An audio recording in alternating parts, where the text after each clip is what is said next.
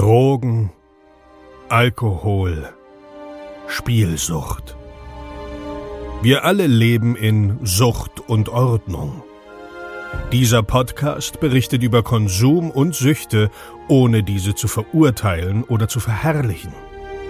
Herzlich willkommen bei Sucht und Ordnung. Einen wunderschönen guten Tag und herzlich willkommen zu einer neuen Episode Sucht und Ordnung. Und bevor die Episode losgeht, möchte ich mich einfach mal wieder zurückmelden. Ich habe ja äh, die Episode gemacht, dass ich eine Pause brauche, habe zwei Wochen lang, ähm, naja, nicht ganz die Finger stillhalten können, aber deutlich zurückgefahren, in der ersten Woche gar nichts gemacht, ein bisschen Sport gemacht, in, am dritten Tag auch gleich verletzt. äh, ja, sowas kommt von sowas, wenn man gleich alles will. Äh, und in der zweiten Woche, durch dann auch diese Verletzung, habe ich ein bisschen mehr ge gechillt so um, ähm, und ein, zwei Videos geschnitten. Und jetzt freue ich mich einfach, dass ich wieder da bin. Es hat wirklich in den Fingern und in der Stimme gejuckt. Äh, daran sieht man oder sehe ich, dass ich dieses Projekt einfach so sehr liebe. Ähm, ich kann gar nicht länger ohne. das ist wie eine Sucht. also, ihr Lieben, ich freue mich, dass ich wieder da bin. Ähm, hoffe, ihr hattet eine ganz, ganz tolle Zeit und wünsche euch jetzt ganz viel Spaß mit der Episode ähm, mit dem Max von Hyperraum und würde sagen, ganz, ganz viel Spaß jetzt. Tschö. Five, four, three, two, one, go.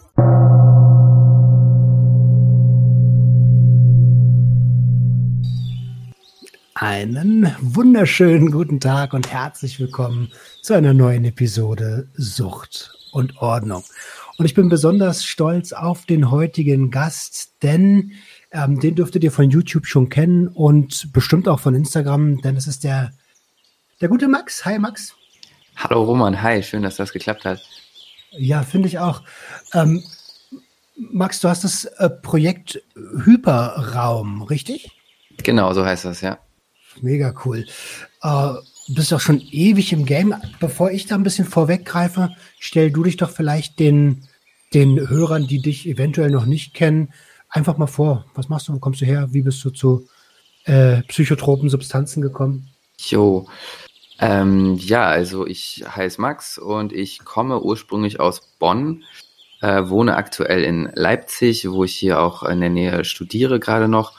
Und ich habe vor ungefähr vier Jahren habe ich das Projekt Hyperraum gestartet, äh, was hauptsächlich ein YouTube-Kanal ist, ähm, auf dem ich halt Erfahrungsberichte und Aufklärungsvideos äh, speziell zu Psychedelika ähm, teile. Und ich selber habe äh, ja vor zehn Jahren oder so, glaube ich, angefangen, psychoaktive Substanzen zu konsumieren und die Faszination für Psychedelika war da von Anfang an sehr, sehr groß. Und ähm, so hat sich das dann ergeben nach äh, einigen Jahren schon des eigenen Konsums dieser Substanzen, dass ich gedacht habe, okay, ich möchte mal meine Erfahrungen und mein Wissen dazu teilen und einfach irgendwie auf diese Thematik aufmerksam machen. Und dadurch kam dann die Idee, diesen YouTube-Kanal zu starten. Mhm. Cool, mega gut. Ähm, damit leistest du ja auch einen riesigen Beitrag zur Aufklärung, ähm, was, was von anderen Seiten eher weniger geschieht. Ähm, finde ich, finde ich, finde ich echt gut. Mag deinen Kanal sehr.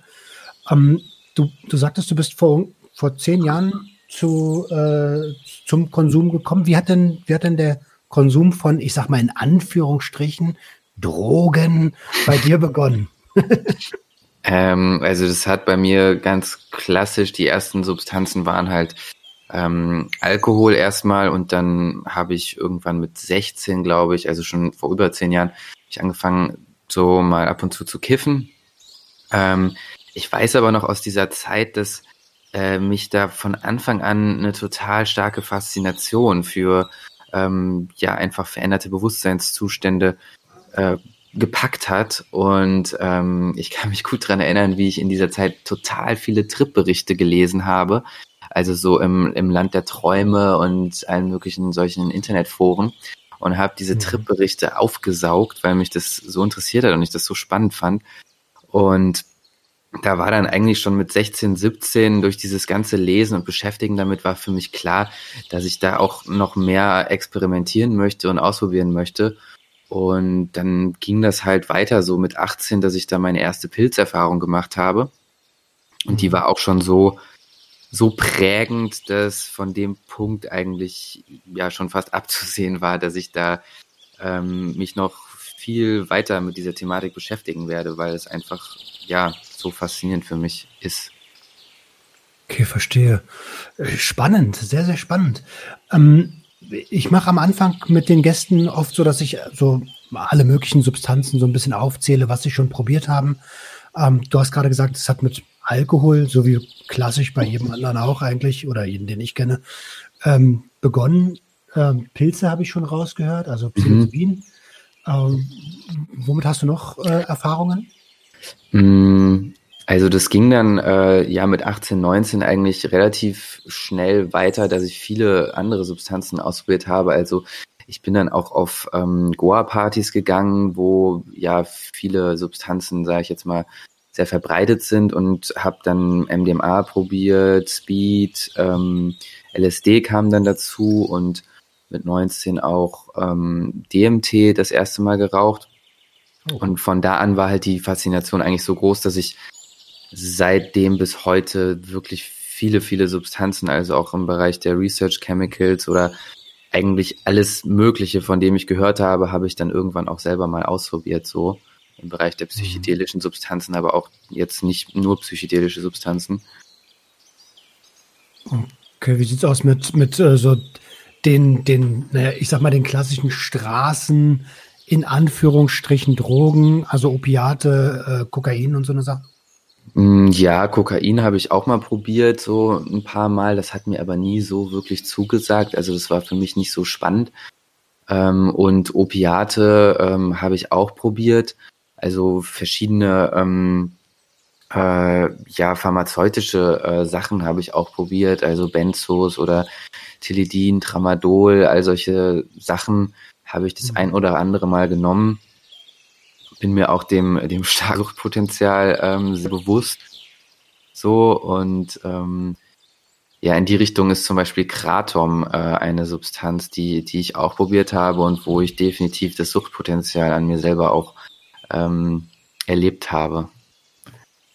Wow, okay, spannend. Kratom ist ja, er wird ja im, im, im Netz ziemlich äh, gehypt, weil es halt irgendwie legal ist. Mhm. Ähm, oder jedenfalls nicht unter Strafe gestellt. Ich glaube, es ist sogar legal, steht nicht im, im, im, ähm, im BTM drin. Äh, aber es ist ein Opi also es dockt an die Opioidrezeptoren an, ne? Genau, ja. Auf jeden Fall. Und ja, das ist bei Kratom ist tatsächlich ein spannendes Thema, weil ich finde, dass es teilweise, je nachdem, wo man im Internet so sich damit beschäftigt, wird es äh, teilweise krass verharmlost.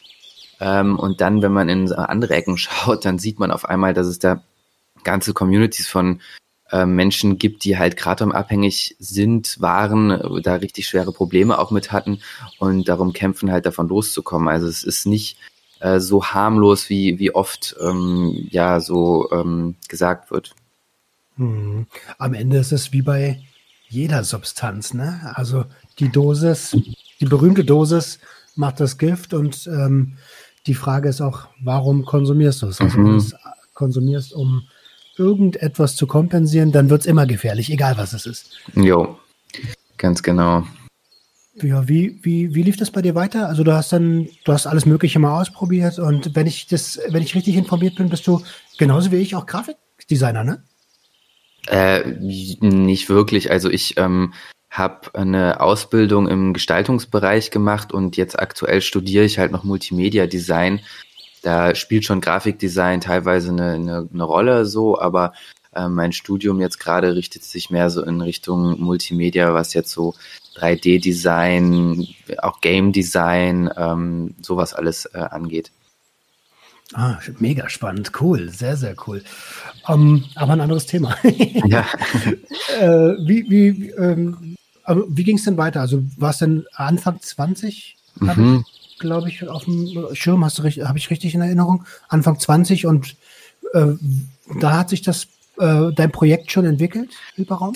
Nee, also ähm, als ich Anfang 20 war, ähm, das war so diese Zeit, wo ich eben viel auf Goa-Partys unterwegs war, viele LSD-Erfahrungen gemacht habe und anschließend daran direkt ähm, bin ich so auf Weltreise erstmal gegangen, war dann zwei Jahre in Australien unterwegs und noch in einigen weiteren Ländern. Und da auf meinen Reisen habe ich halt auch viel, viel noch weiter rum experimentiert mit Psychedelika. Also da gab es halt auch Phasen, wo ich, ja, wie soll ich sagen, rückblickend betrachtet, das schon recht exzessiv betrieben habe, hm, dass ich teilweise jede Woche getrippt habe, Pilze gegessen habe, LSD genommen habe, auf Festivals unterwegs war. Dann gerade in Australien ist auch DMT recht leicht zugänglich, weil es da sehr viele ähm, äh, Pflanzen gibt, die das enthalten. Und da war dann Changa und DMT sehr verbreitet. Das habe ich dann ah. auch äh, viel ähm, mit experimentiert in dieser Zeit, so von 20 bis, bis 24, sage ich jetzt mal. Und äh, das Projekt Hyperraum habe ich dann gegen Ende meiner Weltreisezeit da äh, gestartet. Also da seit, genau, seit 2016 lebe ich in Leipzig und ungefähr in dem Zeitraum, Mitte 2016, habe ich dann diesen YouTube-Kanal gestartet. Okay.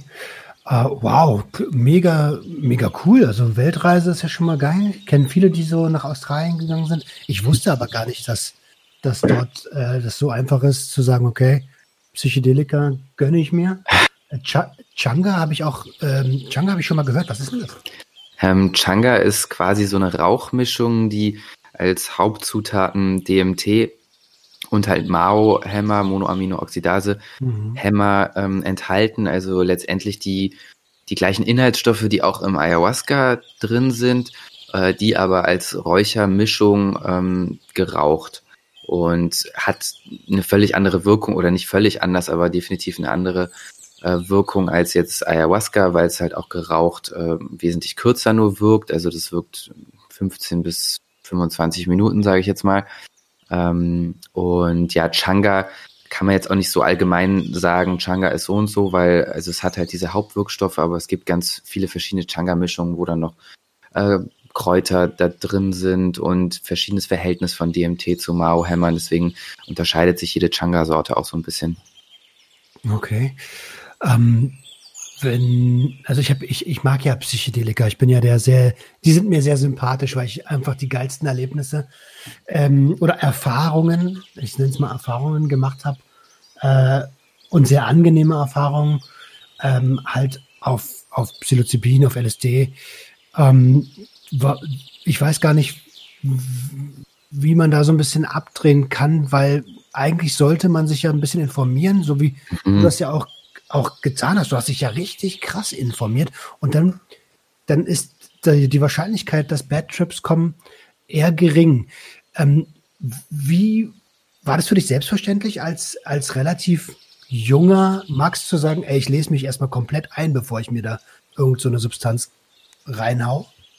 Hm, ja, das hat sich irgendwie schon so, so selbstverständlich bei mir ergeben, dass ich einfach ja mich gut darüber informiert haben wollte, bevor ich das ausprobiere.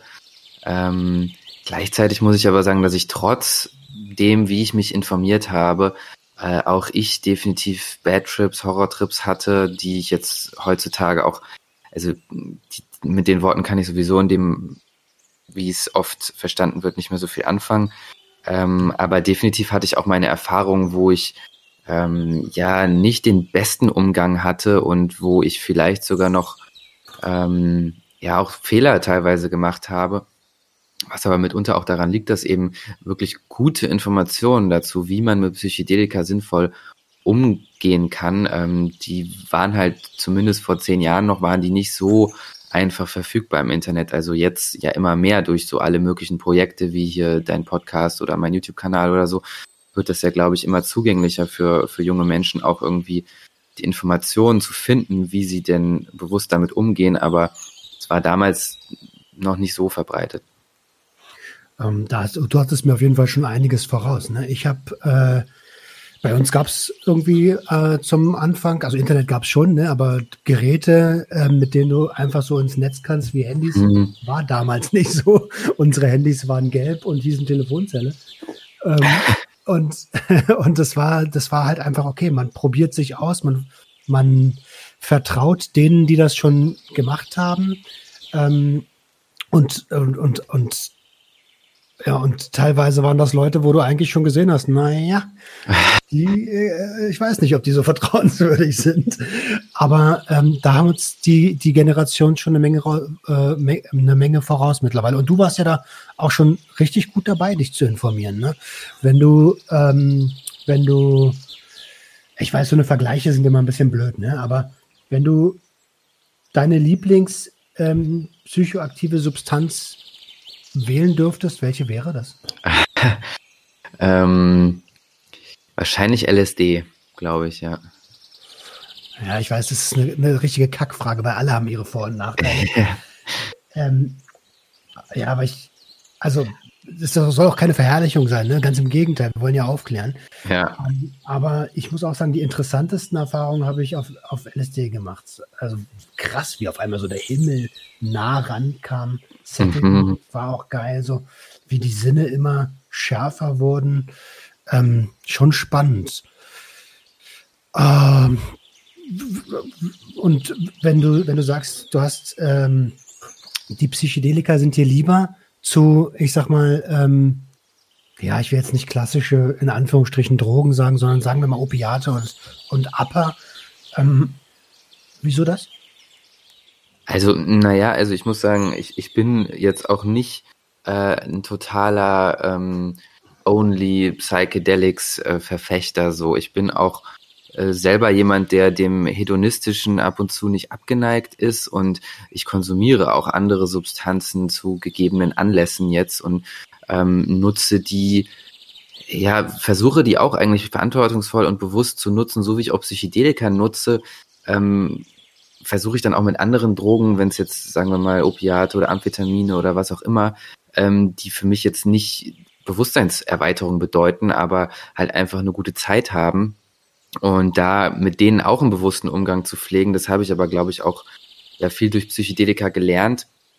Ähm, und Psychedelika sind halt in dem Sinne für mich ähm, ja einfach nochmal eine ganz andere Kategorie an Substanzen jetzt im Vergleich zu diesen äh, Spaßdrogen, nenne ich sie jetzt einfach mal, äh, weil halt mit Psychedelika in meinen Augen, wenn man es bewusst einsetzt, ähm, da total viel Potenzial drin steckt, irgendwie äh, zu Selbsterkenntnis zu gelangen und irgendwie auch Dinge über sich selbst herauszufinden, die einem wirklich was bringen können im Leben. So, was jetzt, also solche Erfahrungen mache ich halt mit LSD, mit Pilzen oder mit DMT. Äh, wenn ich jetzt eine Nacht Speed ziehe und kiffe, dann äh, werde ich da wahrscheinlich nicht zu irgendwelchen ähm, sehr weiterbringenden Selbsterkenntnissen kommen. So. Ja, das äh, ist nicht so wahrscheinlich. Ähm, okay, verstehe. Ich hatte gerade eine ne, ne Frage auf der Zunge, die ist direkt äh, weg gewesen, als, als, als du fertig warst. Ähm, aber um, also wir haben ja die verschiedensten Leute im, im, im Podcast als Gäste. Du hast es ja auch schon klar gesagt, du konsumierst aktuell schon noch, ne? Ja. Okay. Ähm, was möchtest, was würdest du denn den, den, den Hörern raten, wenn sie, die sind ja auch in, in jeder möglichen Altersgruppe, mhm. ähm, und damit sie nicht so eine Fehler machen wie ich zum Beispiel, oder du wirst das ja sicherlich in deiner Community auch ziemlich oft sehen, dass Leute äh, überdosieren. Hast du dann einen, Tipp, wie man an, wie man an den Konsum generell rangehen sollte? Ja, also, also generell würde ich sagen, ähm, wenn Menschen oder auch vor allem junge Menschen irgendwie neugierig sind zu konsumieren und das machen möchten, dann ist halt, wie wir eben schon besprochen haben, so der erste und wichtigste Schritt, sich wirklich ganz grundlegende Informationen zu beschaffen, sich damit auseinanderzusetzen, ähm, was diese Substanz, die man da konsumieren äh, will, eigentlich macht, äh, was damit für Risiken auch zusammenhängen ähm, und das wirklich in einer gewissen Weise ja studieren, also da wirklich ähm, nicht einfach nur, äh, keine Ahnung, auf die gängigsten Drug-Info-Seiten gehen und sich da zwei Sätze drüber über die Wirkung durchlesen, sondern wirklich ähm, ja ein bisschen tiefer in die Thematik einsteigen.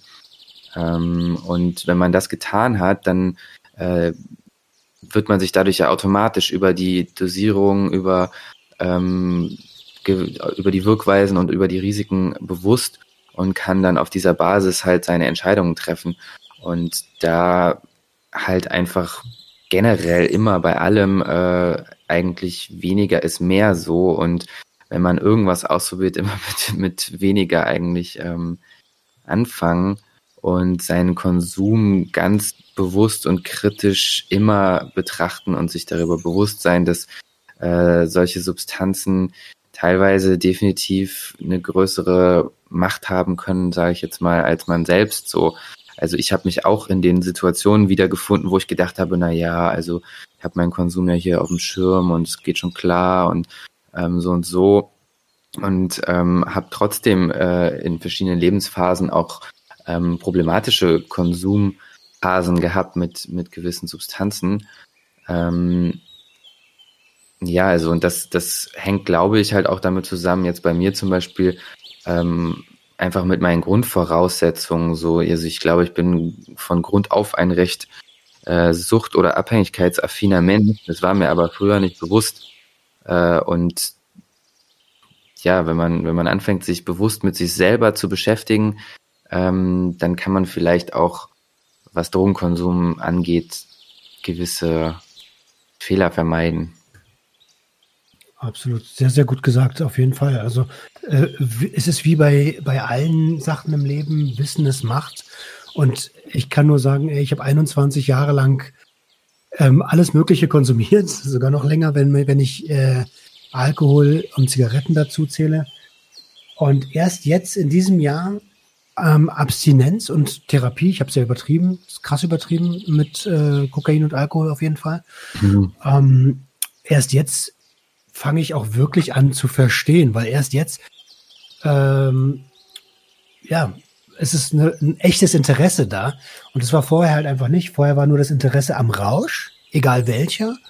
Und davor möchte ich auf jeden Fall warnen, weil äh, es ist halt nicht dasselbe, wenn du dir zwei, drei Gramm Gras in der Nacht reinhaust oder zwei, drei Gramm Psilocybin. Ne?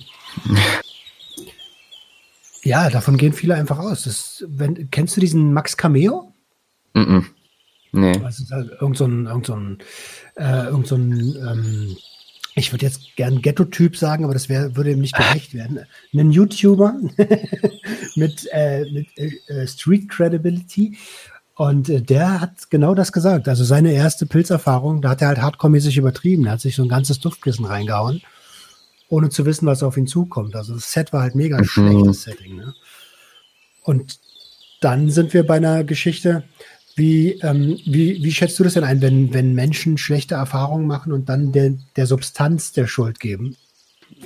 Also in meinen Augen haben die Erfahrungen, die schlechten Erfahrungen ähm, selten was mit der Substanz zu tun und vielmehr einfach mit, mit der Herangehensweise und mit dem Set und Setting. So, ähm, dass jemanden in Anführungszeichen jetzt Horrortrip kriegt oder einen Bad Trip, ähm, ist so oft einfach nur der Kontext, in dem das konsumiert wurde. Ist klar, wenn man auf einer Party ist, wo man irgendwie kaum einen kennt und dann fängt man an, Psychedelika zu konsumieren, dass das einfach Reizüberflutung, Überforderung, sozialer Kontext, der einen vielleicht überfordert, wie auch immer.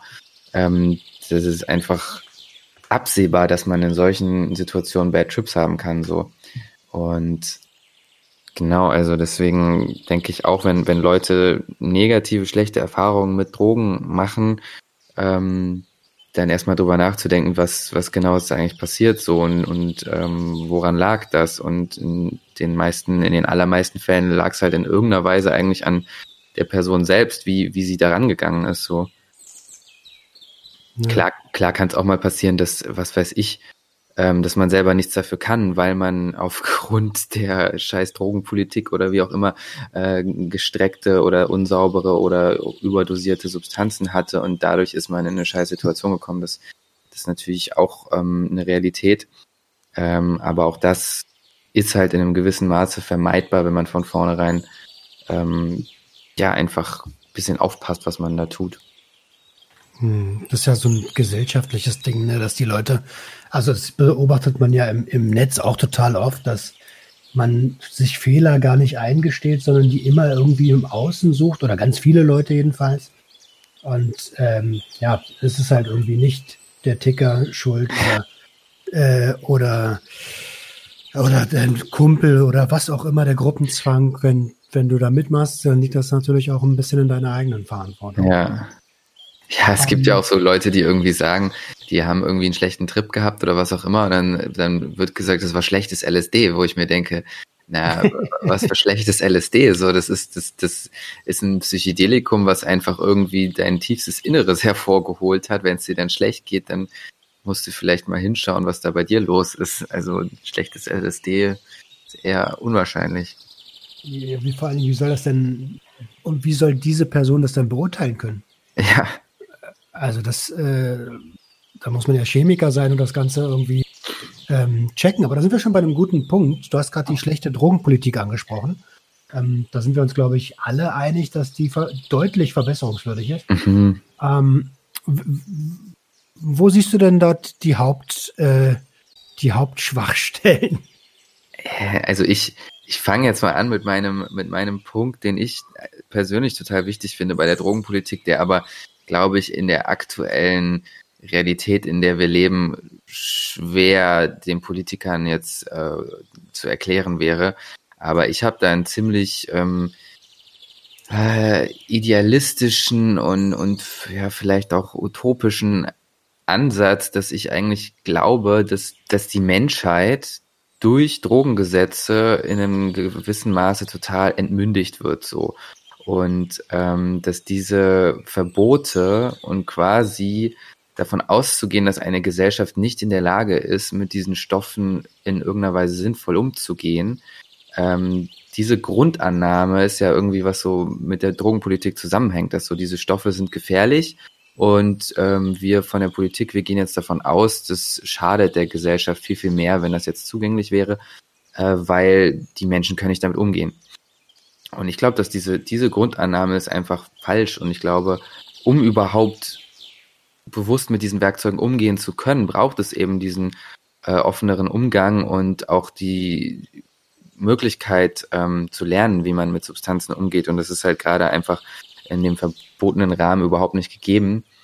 Ähm, und deswegen bin ich so der Überzeugung, dass es einfach ein ein Recht auf Rausch geben sollte. Es sollte das Recht geben, dass man selber entscheidet, was man mit seinem Bewusstsein, was man mit seiner Psyche und was man mit seinem eigenen Körper anstellt.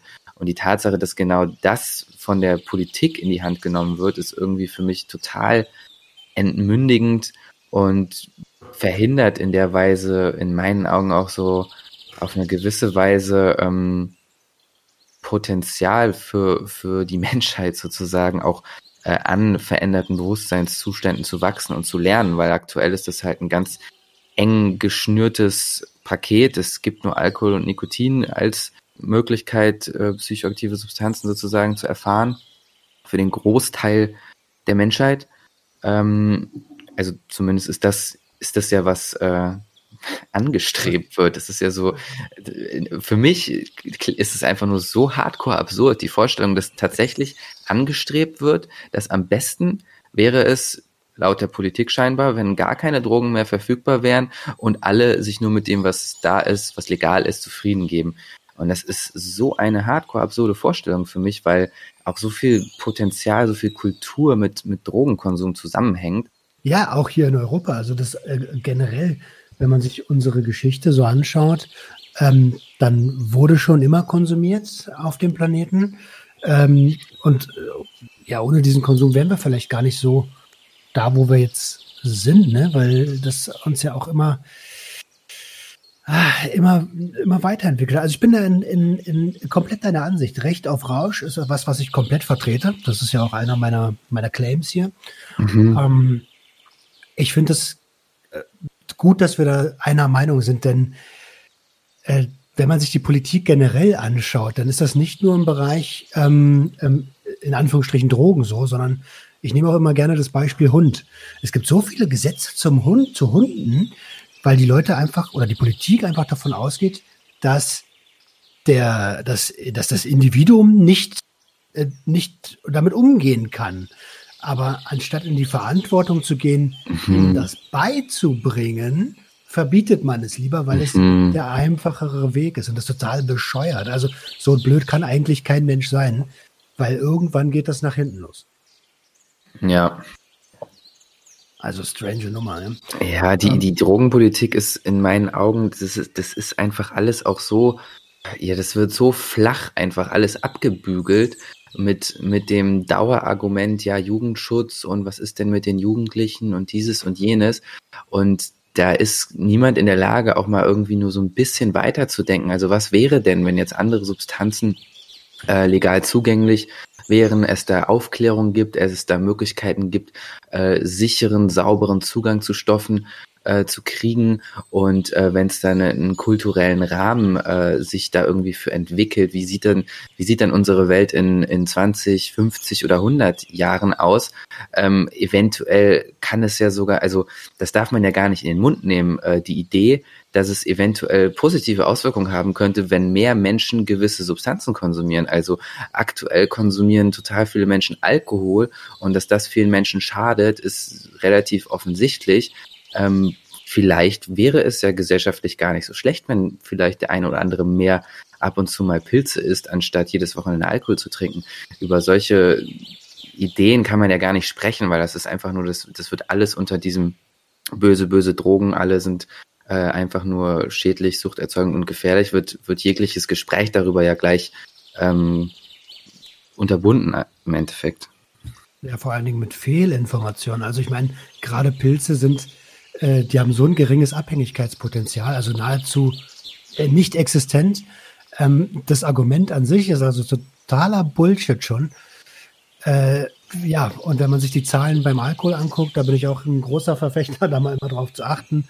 Also 74.000 Tote infolge des Alkoholkonsums alleine in Deutschland jedes Jahr ähm, sprechen, glaube ich, für sich. Und dass man dann auf der anderen Seite ein riesen Tamtam -Tam darum macht, dass 1398 Leute infolge des äh, in Anführungsstrichen Drogenkonsums gestorben sind, aber auch nur, weil, weil es halt keine Qualitätskontrolle überhaupt gar nicht gibt, ähm, dann ist das also einfach lächerlich.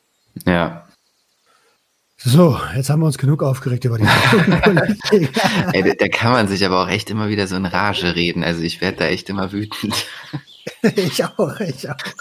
Vor allen Dingen, ähm, ja, das nimmt halt den, den Nachfolgegenerationen jegliche Chance. Und wenn du dann irgendwann mal Mitte 30 und 40 bist und schlechte Erfahrungen gemacht hast, weil oder auch abhängig geworden bist nach irgendeiner Substanz oder nach irgendeinem Verhalten, das ist ja auch möglich, weil du einfach nicht ordentlich aufgeklärt wurdest, dann ist es auch so ein bisschen in der Sache, in der Natur des Menschen irgendwie, dem Ding die Schuld zu geben und nicht zu gucken, woran lag es denn bei mir. Mhm. Ja, das ist ein guter Punkt, ja. Also mega, mega strange. Ähm, dein Projekt äh, Hyperraum hast du seit seit zehn, also zehnjähriges nee, Jubiläum dieses Jahr? Nee, nee, nee, nee. Hyperraum habe ich seit vier Jahren. Äh, okay, hol mich ins Boot. Was verwechsel ich gerade? Vor zehn Jahren habe ich angefangen, so Psychedelika zu nehmen. Das habe ich am Anfang erwähnt. Ah. Oh Gott, oh Gott. Sorry. Ähm, seit vier Jahren Hyperraum. Ähm, was war deine Intention? Was, was geht in dem Projekt ab? Ähm, hm, erzähl doch mal. Ähm, ja, also meine, meine Intention war hauptsächlich, ähm, ich habe damals schon halt dieses ein großes Potenzial in diesen psychedelischen Erfahrungen gesehen. Ähm, zu der Zeit vielleicht ein bisschen noch da war ich noch überzeugter, oder nee, eigentlich bin ich immer noch genauso überzeugt, aber da war ich ähm, äh, noch idealistischer auf irgendeine Weise und war irgendwie so richtig stark davon überzeugt, dass im Psychedelika ein Potenzial steckt ähm, zu einem Bewusstseinswandel eigentlich für die für die Menschheit wirklich zu einer Veränderung, äh, die über das Drogenthema hinausgeht, sondern wirklich ein, ein Wandel im, in der menschlichen Zivilisation an sich so, ähm, dass da, da für ein Potenzial drin steckt. Das habe ich gesehen und äh, sehe ich immer noch so in einem gewissen Maße.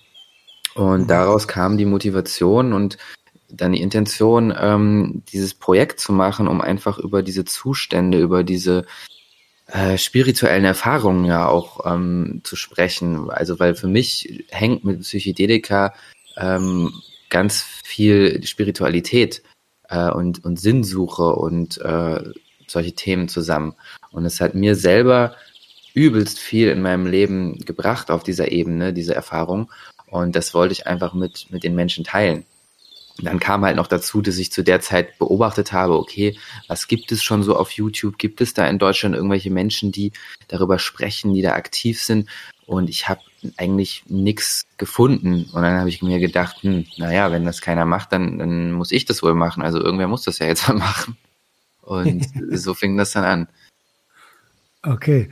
Aber, ja, gibt, also ein paar Seiten gibt es natürlich schon, ne? Aber, ähm, ich finde es ich find's gut. Ich finde, es gibt noch viel zu wenig solche Seiten. Also ähm, Markus Berger ist ja da auch super aktiv. Mhm. Ähm, äh, Vorreiter, der wird hoffentlich, also ist noch keine direkte Zusage, aber wird wahrscheinlich auch im Podcast sein. Freue ich mich sehr drüber. Ist eine riesige Ehre. Mhm. Ähm, und, und du hast den Begriff äh, ähm, kognitive Freiheit, glaube ich, auf deiner Webseite zu stehen. Ne? Mhm.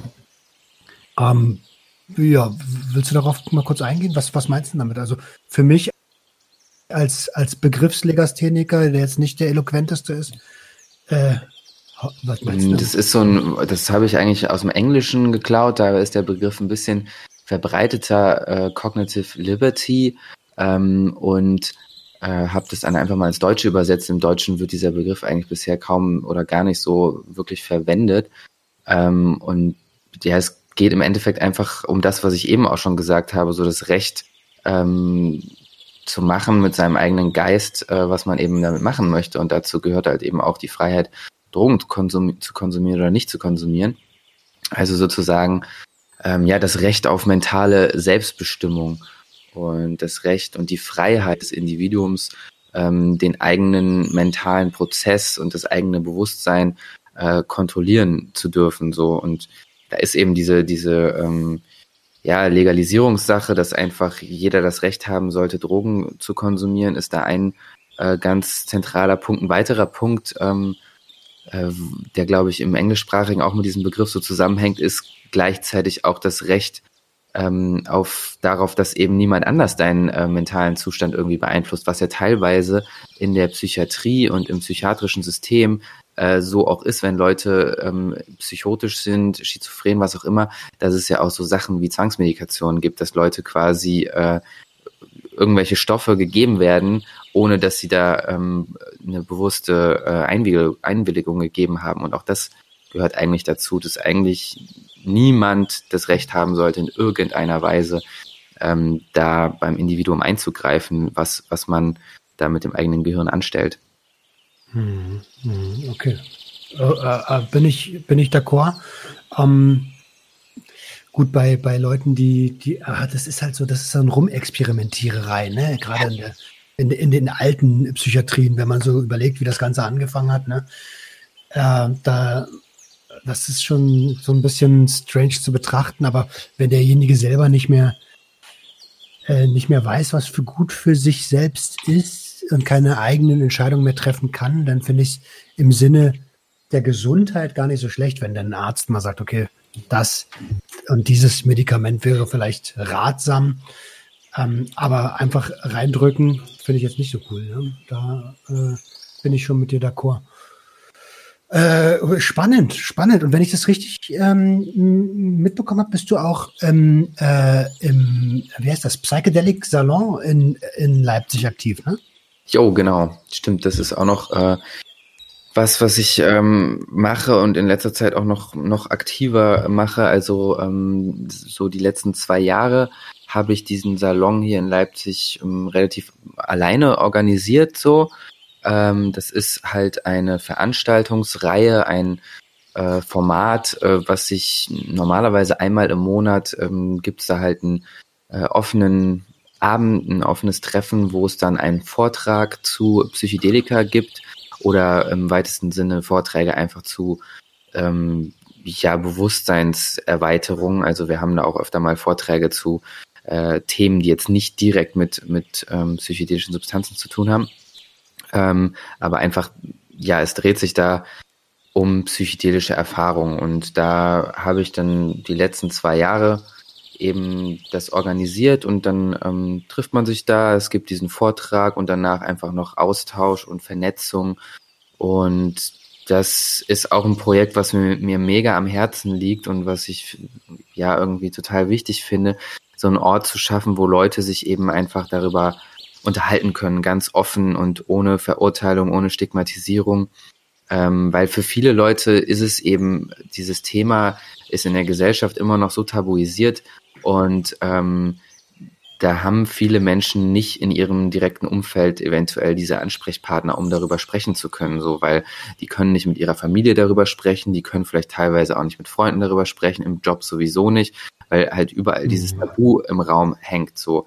Und ähm, gerade bei psychedelischen Erfahrungen ist es aber so wichtig, ähm, um damit auch einen guten Umgang zu finden und um diese ja weltbewegenden Erfahrungen, sage ich jetzt mal, um die ins Leben integrieren zu können, muss man sich auch darüber austauschen, man muss darüber sprechen und irgendwie in Kommunikation treten.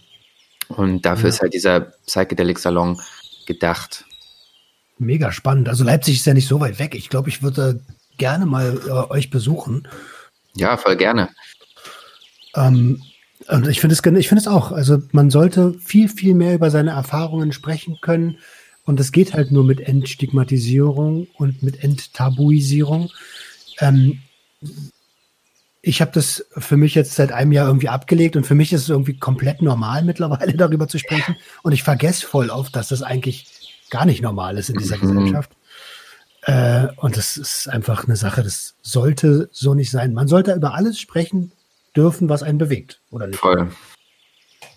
Ja, da vielleicht auch ähm, ähm, weil du gerade gesagt hast, dass du mal äh, vorbeikommen würdest. Also gerne, du bist herzlich eingeladen, aber auch für die Zuschauer als Info, es gibt diesen Psychedelic Salon äh, nicht nur hier in Leipzig, sondern es gibt den aktiv auch in Dresden, in Berlin, in Hannover und in Köln. Und diese Salons sind auch alle untereinander so mehr oder weniger vernetzt, sage ich jetzt mal.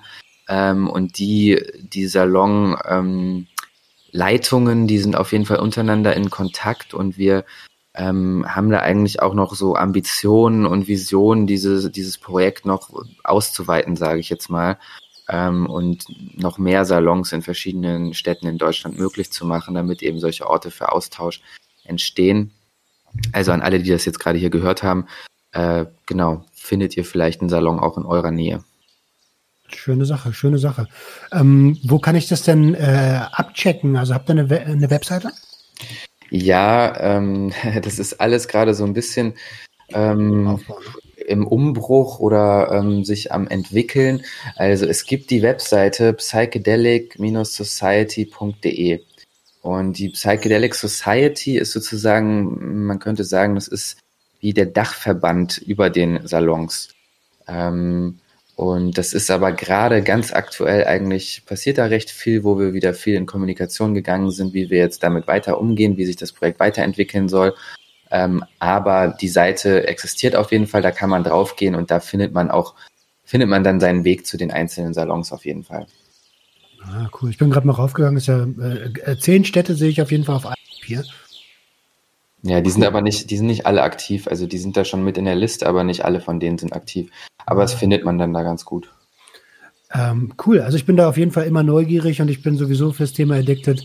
Ich äh, komme auf jeden Fall mal nach Leipzig, damit wir uns vielleicht auch mal kennenlernen. Jo. Und äh, Berlin, ähm, ja, ist, ja so ist, ja für mich nicht so weit. Äh, ähm, jetzt habe ich total vergessen, was ich eigentlich sagen wollte. Ich habe die Zeit äh, äh, eine Frage auf dem, auf dem Herzen. Genau, DMT. Ähm, ich habe ich hab mit dem, mit dem Jascha, äh, mhm. mit dem Jascha Renner ja schon über DMT beziehungsweise Schrägstrich Ayahuasca gesprochen.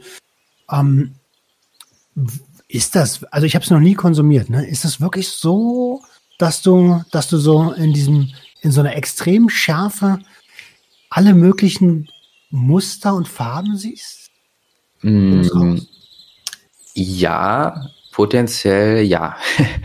ähm, also definitiv äh, löst DMT, wenn man es raucht, innerhalb von sehr, sehr kurzer Zeit, je nach Dosis, sehr, sehr intensive visuelle Wahrnehmungsveränderungen aus, die äh, definitiv ja mit, mit kaleidoskopartigen Mandala, Fraktal, ähm, was auch immer, ähm, mhm. Geometrien eventuell zu beschreiben sind. Und dann bei noch höherer Dosis geht das dann halt in Bereiche, wo wirklich ähm, da, da brauche ich gar nicht mehr irgendwie versuchen, das in Worte zu packen. Das ist, das ist unbeschreiblich, was denn da passiert. Äh, aber ich sage auch immer ganz gerne dazu, ähm, weil DMT hat so diesen Ruf oder diese Bekanntheit als so, das ist so übertrieben abgefahren und intensiv und, und boah, krass, was, also ähm, schnell und stark und, und kurz so. Ähm, aber man kann halt mit DMT, wie mit jeder anderen Substanz auch, kann man auch äh, niedrig anfangen. Und dann ist das in meinen Augen äh, fast äh, als Einsteiger-Psychedelikum eigentlich geeignet, weil du kannst halt auch echt total wenig DMT rauchen und dann ist das von der Wirkung sehr vergleichbar mit Pilzen oder so und auch mhm. ähm, kannst sogar so wenig rauchen, dass es sogar ja einfach wie fast Microdosing ist. Ähm, und da hat es halt eben den Vorteil, dass es äh, diese kurze Wirkdauer hat. So, das heißt, ähm, da kann man quasi ja eine Erfahrung machen, die psychedelisch ist oder die so ein bisschen so einen Einblick in dieses Erleben gibt, aber die halt nach zehn Minuten einfach wieder rum ist. Ah, ja klar, stimmt, weil äh, der, der Trip ja relativ kurz ist im Vergleich zu, ähm, wenn, du, wenn, du, wenn du oral äh, Psilocybin konsumierst oder LSD, dann bist du erstmal eine Weile. Dann ja. ist es erstmal so, ne? Ja. Äh, okay, cool. Ähm, jetzt haben wir ich habe die ganze Zeit das Gefühl, dass wir ziemlich pro sind. Ähm, gibt es noch irgendetwas, wo wir, was wir unbedingt erwähnen müssen, was auch ähm, gefährlich sein kann, außer dass man auf äh, Psychedelika unbedingt nicht am Straßenverkehr teilnehmen sollte? Jo. Ähm, naja, also ich sag mal so, äh, ich persönlich würde mich selber auch als total pro Psychedelika auf einer gewissen Ebene bezeichnen. Ich bin da großer Befürworter und Verfechter von dem Potenzial, was da drin steckt.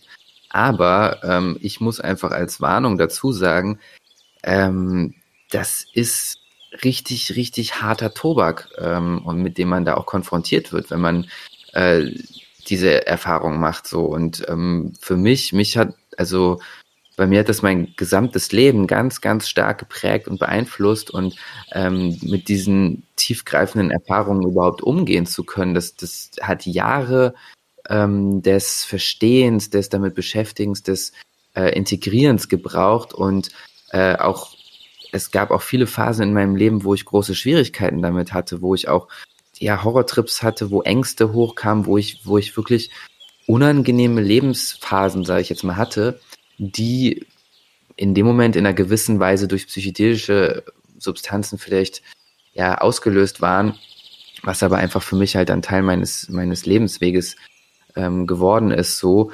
Aber einfach es, es ist nicht damit zu spaßen mit diesen Erfahrungen so. Und ähm, es kann halt auch, wenn man in diese Richtung von Selbsterkenntnis, Bewusstseinserweiterung, wenn man sich da interessiert für und dann neugierig ist, experimentierfreudig ist, dann muss man einfach wissen, bevor man in diese Richtung irgendwas macht, dass da potenziell sich wirklich Abgründe auftun und dass es sehr, sehr schwierig werden kann und sehr, sehr unangenehm auch werden kann.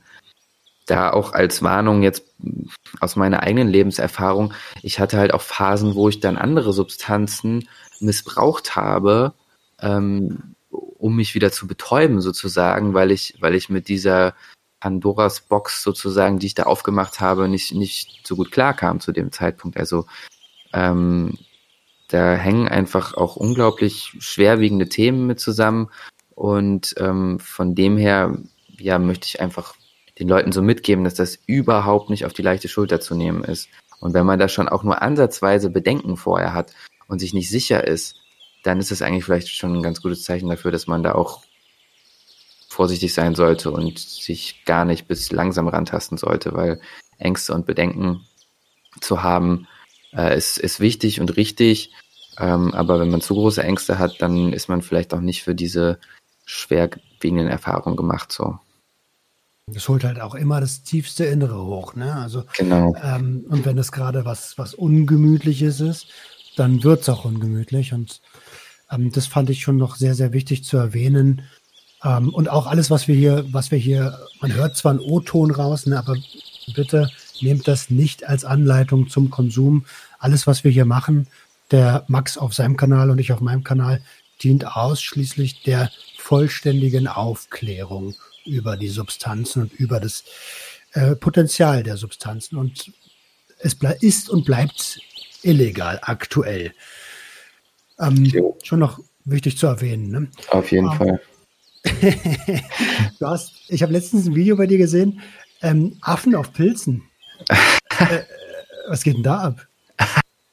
ähm, naja, da, da habe ich einfach ähm, eine Hypothese vorgestellt vom guten alten Terence McKenna. Auch hier die Empfehlung an alle ähm, Psychonauten oder Leute, die sich für Bewusstseinserweiterung mit Psychedelika interessieren. Terence McKenna kann man sich unbedingt reinziehen, gibt unendlich viel Hörmaterial auf YouTube und war für mich mh, mm, sehr prägend und wichtig, wichtige ähm, Vorträge sozusagen, die ich mir da angehört habe von ihm. Und er hat halt die äh, Hypothese aufgestellt, ähm, dass die menschliche Evolution vor 100.000 Jahren durch äh, die durch den Konsum von psilocybinhaltigen Pilzen äh, beeinflusst wurde, begünstigt wurde und die Theorie oder es heißt die Stoned Ape Theory, aber eigentlich ist es nur eine Hypothese, weil es keine wirklichen ähm, tatsächlichen äh, Hinweise oder Beweise dafür gibt. Und es läuft so ein bisschen darauf hinaus, dass quasi ähm, Psilocybin ähm, durch seine Eigenschaften, Gehirnregionen miteinander zu vernetzen und eben diese psychedelischen Erfahrungen auszulösen, dass das damals äh, eventuell eine Rolle gespielt haben könnte ähm, bei der Entwicklung äh, vom, vom Menschen und auch ähm, der Entwicklung von Sprache ähm, und ja, einfach wie die Evolution des Menschen damals ähm, vorangegangen ist. Okay, spannend. Schaut euch das Video gerne an. Äh, schaut euch generell mal den Kanal an. Hyperraum YouTube. Mega, mega spannend. Ähm, Max, wir sind ungefähr schon eine Stunde dabei. Das ging irgendwie viel, viel schneller, als ich dachte. Ähm, ich habe am Ende immer so ein, zwei, äh, naja, Standardfragen, sage ich mal, die ich jeden frage. Wenn es eine Situation, also angenommen, du hättest ein Telefon, womit du dich selbst in der Vergangenheit anrufen könntest. Mhm. Wann würdest du dich anrufen und was würdest du dir sagen? Puh. ähm, hart, ne? Na, ich glaube, ich würde mich wahrscheinlich irgendwann in der Zeit anrufen, als ich so anfing, LSD zu nehmen. Und ich würde mir sagen, ähm, dass ich keine Angst brau haben brauche. Okay, schön. Sehr schön. Schöner Tipp. Ähm, und wenn du den Hörern, also wir hatten es vorhin schon mal so ein bisschen angeschnitten, aber wenn du den Hörern von Sucht und Ordnung die so in jeder Altersklasse und in jeder gesellschaftlichen Struktur äh, sind, einen Tipp mit auf den Weg geben könntest aus deinem Erfahrungsschatz, welcher wäre das denn? Ein Tipp, jetzt einen ganz allgemeinen Tipp oder auf Drogen bezogener Tipp? Wie du magst, da kannst du dich, äh, fühl dich frei. Ähm, mein Tipp allgemein für äh, Menschen jeglichen Alters wäre jetzt einfach mal das zu machen in dieser Existenz, wofür man wirklich brennt und da einfach dran zu bleiben. Und wenn man das macht, dann glaube ich, wird daraus auch Geiles erwachsen. Top. Ey, schon, schon wieder eine, eine, eine sehr, sehr nahe Parallele, also eine Parallele zu dem, was ich immer äh, denke und sage. Das ist ja auch genauso finde was, was, worin du aufgehst und du musst eigentlich nie wieder richtig arbeiten. Ne? Jo. Ähm, cool. Max, ich würde dich gerne noch mal einladen für einen, ähm, ich sag mal, Expertentalk zum Thema Microdosing. Ähm, haben wir irgendwas, also hast du da Bock drauf? Voll gerne, ja, auf jeden Fall.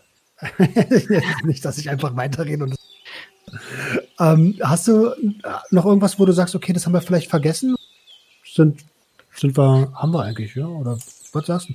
Nö, ich fand, also die Zeit ging jetzt für mich gerade auch erstaunlich schnell rum so und äh, wir sind ja durch verschiedenste Themen durch und ähm, mir fällt da jetzt nichts mehr ein.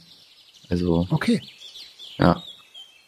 Cool, dann bedanke ich mich von ganzem Herzen, dass du dir die Zeit Gast bei mir zu sein.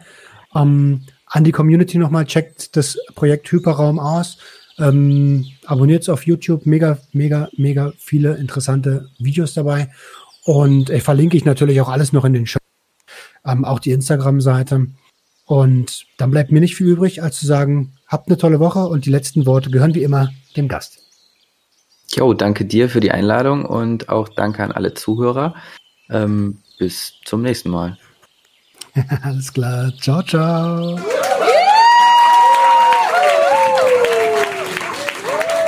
Das war Sucht und Ordnung. Schaltet auch beim nächsten Mal wieder ein.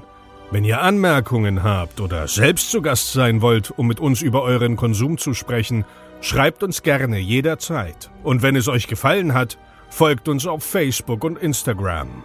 Bis bald bei Sucht und Ordnung.